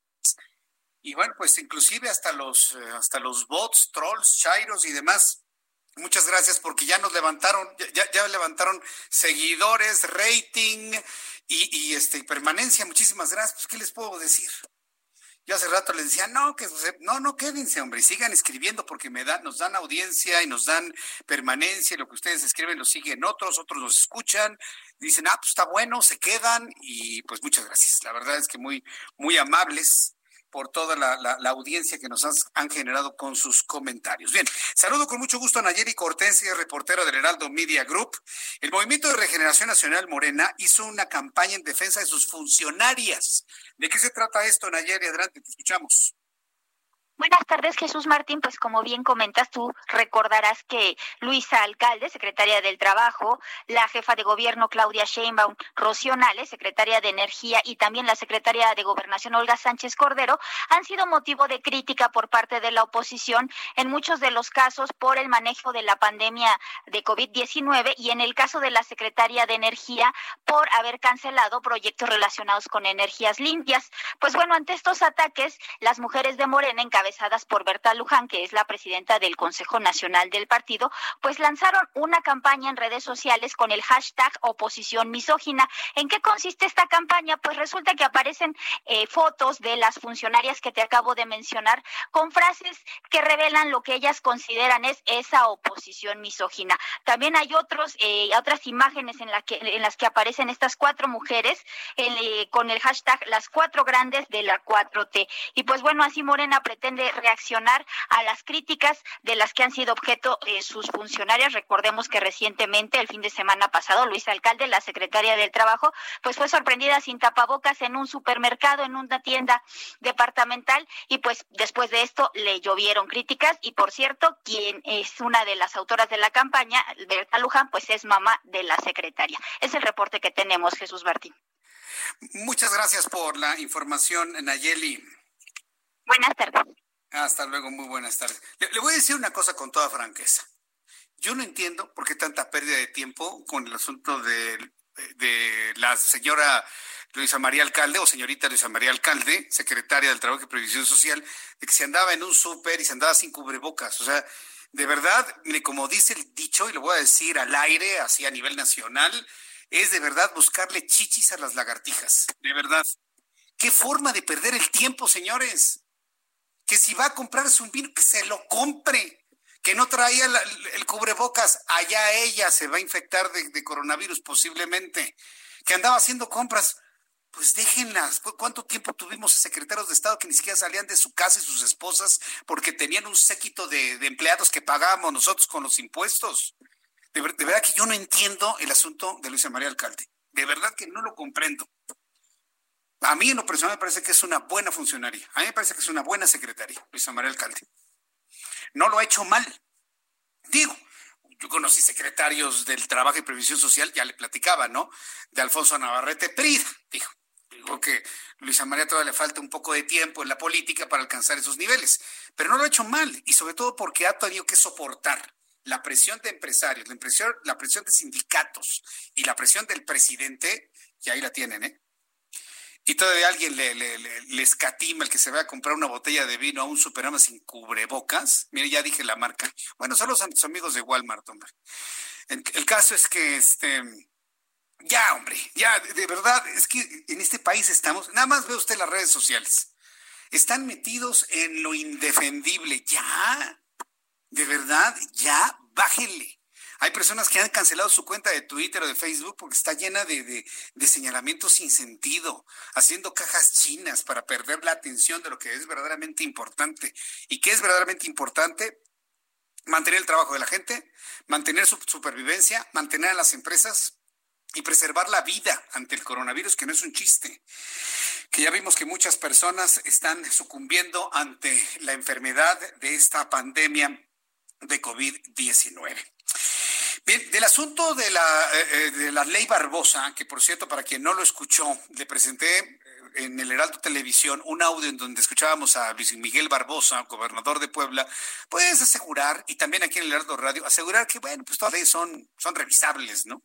Se ha dado cuenta de que no ha sido bien aceptada eh, esta ley que de alguna manera estatiza, lo pongo como pregunta, nacionaliza, no, este, incluye las escuelas particulares dentro del... Eh, dentro del esquema de educación estatal. Es una ley muy extraña. El caso que hoy reaccionó Ricardo Monreal, presidente de la Junta de Coordinación Política del Senado de la República, hasta esto. Ricardo Monreal aseguró que la Suprema Corte de Justicia de la Nación va a revisar la ley Barbosa. Dijo de manera concreta, la ley Barbosa solo podrá ser revisada por la Suprema Corte de Justicia de la Nación. Así lo dijo Ricardo Monreal, líder de Morena en el Senado, durante una conferencia de prensa virtual. Si quiere verla completa, está en mi cuenta de Twitter, ¿eh? arroba Jesús Martín MX. Ahí está. La subimos porque me parece que es valiosa por los conceptos que ha, que ha compartido en ese documento, si tomamos en cuenta que Ricardo Monreal pertenece al Movimiento de Regeneración Nacional. Bien, aseguró que revisar las leyes estatales no es una facultad del Senado y que solo la Suprema Corte podrá determinar si existe una acción de inconstitucionalidad por la aprobación de la Ley de Educación de Puebla y si existen posibles excesos. Mire, lo que está diciendo Ricardo Monreal es exactamente lo mismo que pasó en Baja California. ¿Se acuerdan de Baja California, no? La reforma que hizo el Congreso, para poder extender el periodo de, de Jaime Bonilla, lo revisó la Suprema Corte de Justicia. ¿Cómo lo revisa la Suprema Corte de Justicia? Con acciones de inconstitucionalidad. Lo revisan y le dieron marcha para atrás. Pero en ningún momento intervino ni los diputados, ni los senadores, nadie del legislativo intervino. Ah, bueno, estamos exactamente ante algo similar tendrían que ser las universidades, las escuelas privadas, las entidades privadas afectadas por esta reforma este, del Congreso de Puebla, las que tengan que ir a la Suprema Corte de Justicia de la Nación, promover un juicio, de una revisión de inconstitucionalidad, una acción de inconstitucionalidad, para que entonces la Suprema Corte de Justicia lo vea, lo revise y pueda determinar esta ley reformada o aprobada en Puebla, violenta tal artículo de la Constitución, puede pasar o no puede pasar. Bueno, Monreal aseguró que no está de acuerdo en que se violenten los derechos de las instituciones privadas y esa es la parte que me parece central, sobre todo para las eh, los padres de familia que están muy preocupados qué va a pasar con los eh, con las escuelas privadas. Bueno, Monreal aseguró que no está de acuerdo en que se violenten los derechos de las instituciones privadas y afirmó que ninguna ley puede ir en contra de la Constitución. Ninguna. Vamos a escuchar lo que dijo Ricardo Monreal en parte de su conferencia eh, virtual, su conferencia de prensa. Se trata de una armonización indebida, creo yo, no refleja el espíritu legislativo de la Constitución General y de la ley nacional en materia educativa. Entonces fue una mala armonización desde mi punto de vista para el, por, parte del Congreso local en Puebla. Eh, se va a tener que revisar en la Corte seguramente, pero no había necesidad de que en este momento se intentara eh, distraer o desarmonizar una disposición nacional. Fue mal armonizada la ley. Qué bueno que lo dice así Ricardo Monreal. Mire que Ricardo Monreal se ha convertido en una especie de fiel de la balanza. Es un hombre que ha equilibrado a su propio partido, inclusive al presidente de la República. Este comentario de Ricardo Monreal y Luis Miguel Barbosa, gobernador de Puebla, sabe perfectamente bien el peso específico que tiene un Ricardo Monreal en el Senado y sobre todo en los oídos del presidente de la República, provocó que el gobernador matizara su posición ante esta reforma del Congreso. Vamos a escuchar al gobernador de Puebla hablar precisamente sobre esta reforma en torno a las escuelas particulares. Y uno de esos criterios es ese. Dice el artículo 105 de la Ley Estatal de Educación los bienes muebles e inmuebles de las instituciones educativas en el Estado forman parte del sistema estatal de educación. O sea, está tomado igualito que del artículo 90, el artículo 105 de nuestra ley estatal está tomado del artículo 105 de la ley general. ¿Qué es lo que pretendía el consorcio? Que no se pusiera en Puebla eso. Eso no es posible. Eso no es posible y ellos lo saben. Nada más que juegan con esa vieja moral del conservadurismo, de la derecha, de la mentira, del engaño, de la simulación. ¿Qué significa que los bienes muebles e inmuebles formen parte del sistema educativo de las escuelas? Que sean destinados para los fines para los cuales están destinados.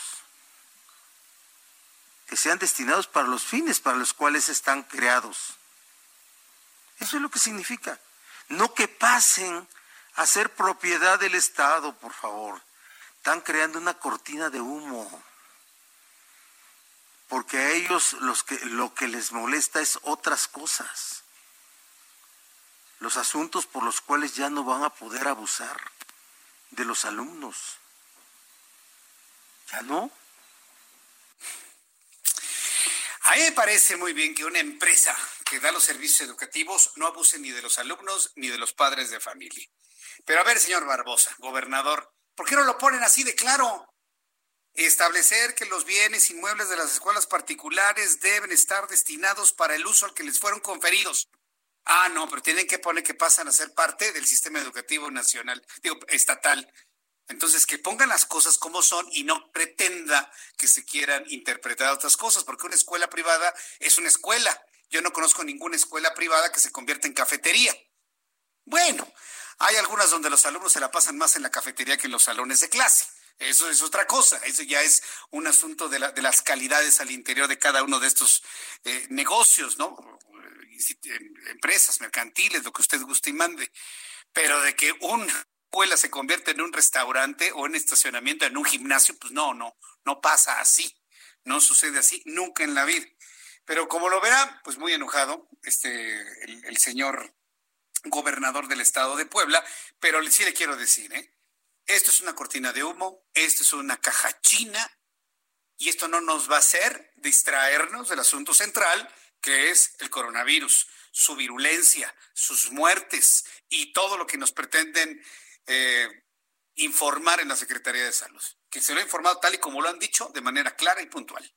Entonces, no nos dejemos distraer por las cosas, ¿eh? yo sí se lo pido. El asunto está en que debemos defender ¿sí? defender eh, nuestro derecho a informarnos de todo lo que es importante en este momento. Y bueno, ya nada más para cerrar esto rápidamente, Orlando, rápidamente decirle que Ricardo Sheffield, quien es el titular de la Procuraduría Federal del Consumidor, a ver, atención, padres de familia que están, eh, que tienen a sus hijos en escuelas privadas. Bueno, dijo Ricardo Schiffel, el Procurador Federal del Consumidor, que no se va a permitir el aumento de colegiaturas en medio de la crisis económica provocada por el coronavirus. La Profeco no va a permitir aumento de colegiaturas en los colegios privados. Durante su intervención en la mañanera, el titular de la Profeco indicó que las únicas quejas recibidas hasta el momento es sobre la dificultad que tienen los padres de familia para cubrir las colegiaturas de abril y mayo. Pero además están advirtiendo a la Profeco que no va a permitir que ningún colegio particular aumente las colegiaturas en medio de una crisis financiera. Y esto ya es federal, ¿eh? Esto ya es una, una petición, recomendación, reclamo, como usted quiera verlo, a nivel nacional. Estamos entrando en esta parte ¿eh? de la educación privada en nuestro país. Pero vuelvo a insistir, no nos distraigamos de lo importante. Cuando son las 7 con 44, las 19 horas con 44 minutos, hora del centro de la República Mexicana, en la línea telefónica está el doctor Roberto Delgado. El doctor Roberto Delgado es presidente del Centro Nacional de Apoyo para Contingencias Epidemiológicas, a quien yo le agradezco estos minutos de comunicación con el auditorio del Heraldo Radio.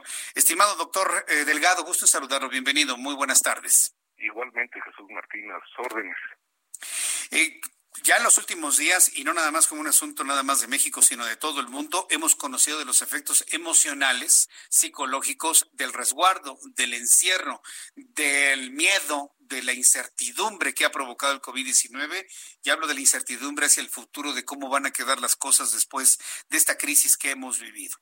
Y bueno, pues varias instancias han ofrecido sus apoyos de, carácter psicológico para muchas personas. En el caso de ustedes, de este Centro Nacional de Apoyo para Contingencias Epidemiológicas, ¿cómo va a funcionar o cómo funciona ya la teleasistencia psicológica en apoyo a esta contingencia, doctor Delgado? Sí, como no, Jesús Martín. Esta es una, una plataforma que hemos establecido con muchas universidades de este país que forman parte de la UNIRED que es la Red Nacional de Universidades para la Prevención y Atención de Desastres, y consiste en una, una plataforma que permite a cualquier persona que tenga algún síntoma de estrés, eh, de frustración, eh, angustia, etcétera, poderse comunicar a un número telefónico y una vez que un voluntario le toma sus datos, se genera un folio. Ese folio en cuestión de segundos pasa a un psicólogo que todos ellos son profesores de las diferentes universidades públicas y privadas del país y egresados.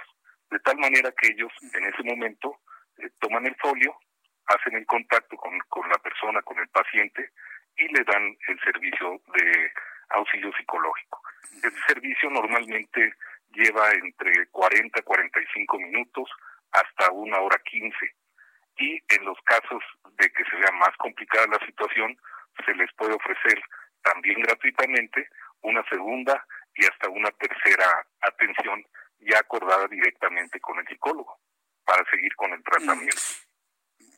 Esto suena muy bien, la verdad está, lo veo muy bien pensado y quiero preguntarles sobre los psicólogos. Me dice que son de universidades públicas, privadas y egresados.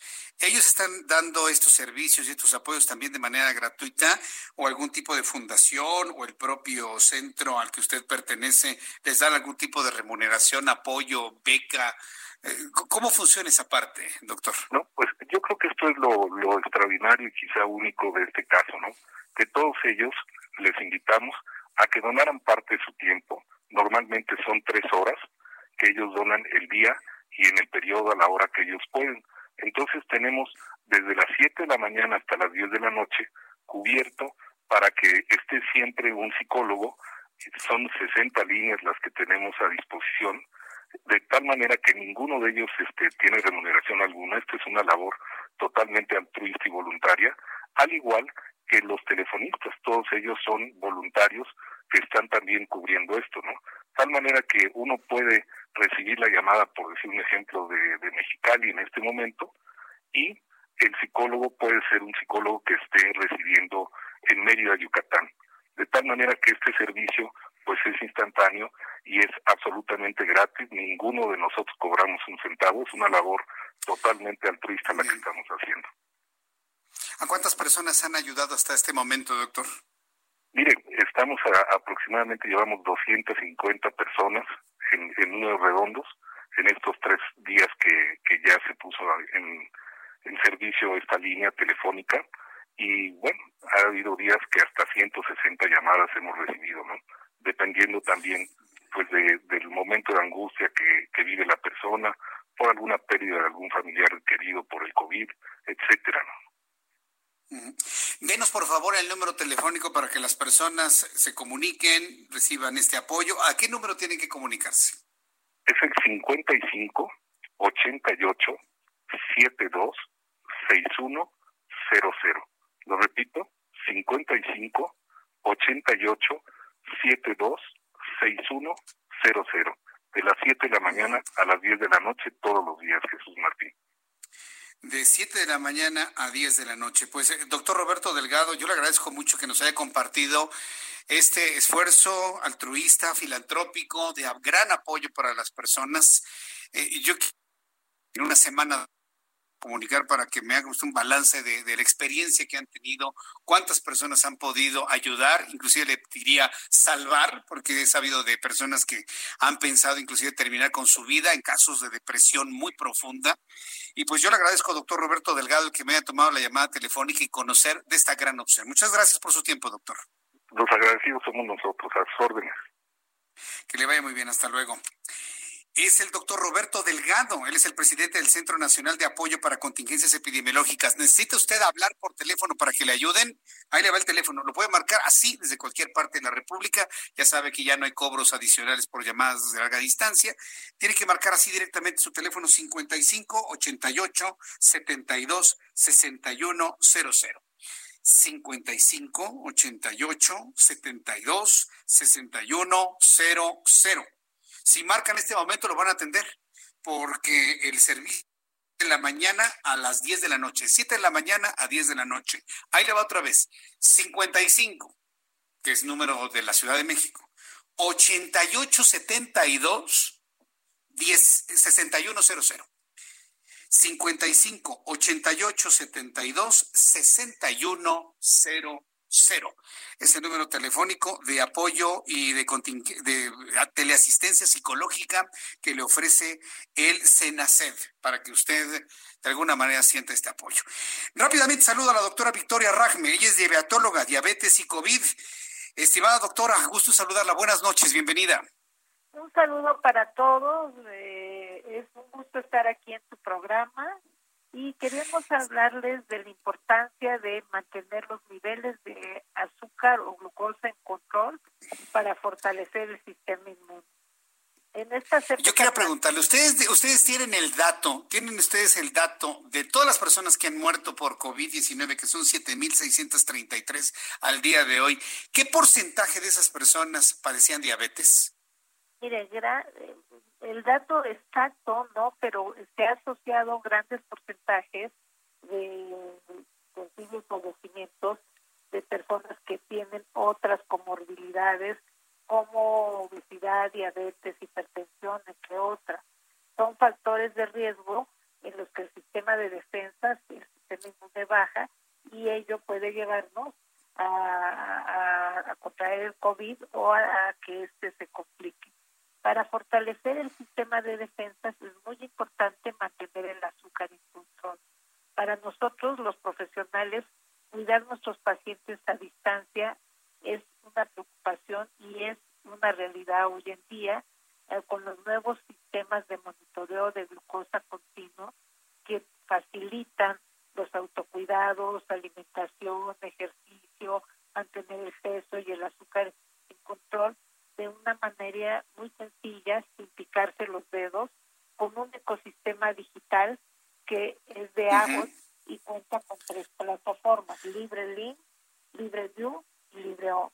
LibreLink es una plataforma gratuita que se baja los teléfonos celulares y mediante la cual con el sensor que se aplica en el brazo sin necesidad de picarse los dedos, en todos los niveles de día y de noche, cada cinco minutos de nuestros pacientes, pasan a otra plataforma digital que tenemos los médicos que se llama LibreView, en la que yo, si un paciente ahorita se está escaneando con, con su celular a través de la plataforma LibreLink, puedo en mi computadora con el sistema LibreView ver sus niveles de glucosa y estarle dando consejos. Y también hay una tercera plataforma en este ecosistema digital de Abbott que se llama LibreO, en el que con los familiares pueden compartir los resultados de glucosa del paciente cada que él se escanea sin necesidad de picarse los dedos. Mire, vamos a hacer una cosa, doctora. E, este tema, por como me lo ha estado planteando, me parece que merece un poco más de tiempo. Hagamos algo, le voy a marcar el jueves o el viernes de esta misma semana para tener más tiempo y profundizar más sobre, sobre esta opción, porque me parece que es muy importante que la gente sea consciente que si hay padecimientos como la diabetes de manera prevalente o bueno, preexistente, pueden tener mayores problemas con el coronavirus. Yo le agradezco mucho que me haya tomado la llamada telefónica. Y mandar una dirección, un correo. Sí, por favor, ¿cuál es? Donde ellos pueden este, obtener más información de este ecosistema. Es www.freestylelibre.com.mx. ¿Otra vez? ¿Cómo es? www S R E E S T Y L E L I D R E punto com Muy bien. Bueno, Gracias, doctora. Yo le agradezco mucho el que me haya atendido el día de hoy. Vamos a darle esta información el día de mañana. Gracias por su atención y que tenga usted muy buenas noches. Las noticias de la tarde con Jesús Martín Mendoza. Selling a little or a lot.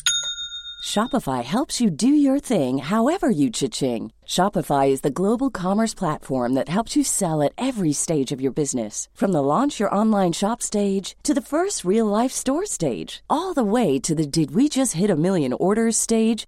Shopify is there to help you grow. Shopify helps you turn browsers into buyers with the internet's best converting checkout. 36% better on average compared to other leading commerce platforms because businesses that grow grow with Shopify. Get a $1 per month trial period at shopify.com/work. shopify.com/work.